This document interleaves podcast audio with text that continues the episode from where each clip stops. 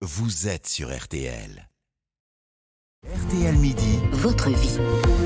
RTL Midi, euh, votre vie, car l'info, c'est aussi ce qui fait votre quotidien. Et aujourd'hui, Aujourd'hui, nous sommes le vendredi 13. Le vendredi 13 avec son lot de superstitions. Et pour en parler, nous sommes avec euh, Roger Mauduit, folkloriste, auteur de... folkloriste Ah, oui Je ne savais pas que c'était une profession. Bonjour monsieur. Bonjour Monsieur Mauduit. Bonjour.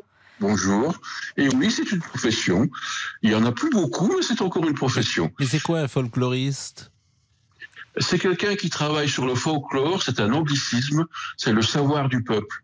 C'est tout ce qui est immatériel, les légendes, les contes, les dictons, les croyances, les superstitions, les saints protecteurs, euh, la médecine populaire, enfin tout cela. Alors justement, à propos des superstitions, euh, qu'est-ce que vous pouvez nous dire du vendredi 13 Pourquoi c'est un jour considéré comme particulier? C'est un jour particulier qui est considéré comme néfaste par la plupart des gens, par quelques personnes comme bénéfique. La preuve, la Française des Jeux fait, de la publicité pour les vendredis 13. En fait, euh, ça peut remonter au Christ, qui, avant d'être crucifié, a mangé avec ses douze apôtres, donc ils étaient treize à table. Ça peut aussi remonter à l'arrestation des Templiers, à un ordre très très puissant qui paraissait immortel et éternel, et les Templiers ont été arrêtés euh, le vendredi 13. Ça peut jouer au...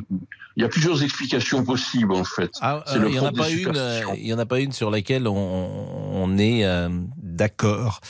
Euh, en revanche, comment est-ce qu'on peut expliquer que pour certaines gens, le vendredi 13 est positif et pour d'autres c'est négatif? Je pense par exemple à, Claude Lelouch. Claude Lelouch, il a fait du chiffre 13 et du vendredi 13 ca- quasiment un, emblème.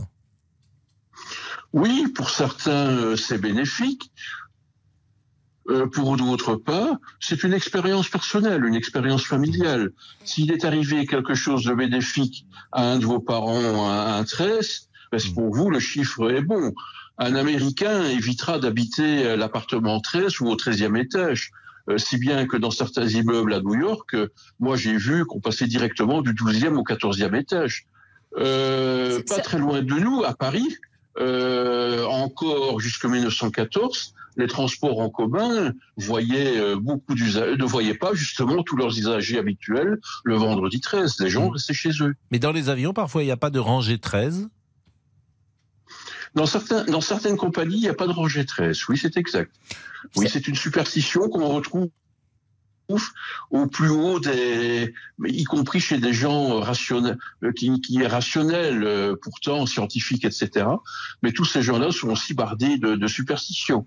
À la NASA, par exemple, à la, à la NASA, euh, maintenant, euh, euh, on a pris l'habitude de manger des cacahuètes pour porter bonheur au lancement, au lancement euh, de la navette ou de l'engin qu'on va lancer. Parce qu'un jour, euh, après une série d'échecs, on a mangé des cacahuètes pour tromper euh, son impatience, sa nervosité, et là, tout a, bien marché. Mais vous parliez euh, d'exemples aux, aux États-Unis, dans l'aviation. Ça veut dire que hum, c'est universel cette croyance autour du vendredi 13. C'est pas du tout lié à la société française? C'est européen, je vais dire, occidental. Donc ça a été transporté par euh, les colons qui sont allés en Amérique du Sud, en Australie, au Canada, aux États-Unis, etc. Non, ce n'est pas proprement français. Le vendredi 13 est maléfique aussi pour pas mal d'autres peuples européens, les Suisses, euh, les Danois, les Belges. Mhm. Euh, c'est un, oui, je veux dire européen quand même. Bon, je disais tout à l'heure le vendredi 13, évidemment, le 13 novembre 2015, personne n'a oublié, et, forcément le rapport qu'on a aussi à, à ce vendredi 13 est lié à, à cette euh, drame absolu. Euh, Est-ce que vous diriez que nous avons tous besoin de croire en des choses paranormales parfois? Oui, parce que c'est rassurant. Euh, nous avons besoin. L'homme est un animal craintif. C'est un animal peureux qui a peur et euh, qu'il soit euh, dans la jungle, dans la steppe, euh, euh, dans le désert. euh, C'est un homme qui, qui craint, qui, qui, a, qui a peur de différentes choses. Et tous les hommes ont la crainte ultime, celle de la mort. Donc ils ont besoin de croyances, de superstitions pour se rassurer. Euh, certains touchent du bois quand vous leur parlez de quelque chose. Euh, c'est une croyance que vous retrouvez aussi à l'Académie française. Jean Dutour disait que quand on parle, quand on disait toucher du bois, il voyait les mains qui se, qui, qui bougeaient vers les, les, dossiers des fauteuils. Donc, vous voyez, les plus grands, les plus grands d'entre nous sont, sont superstitieux.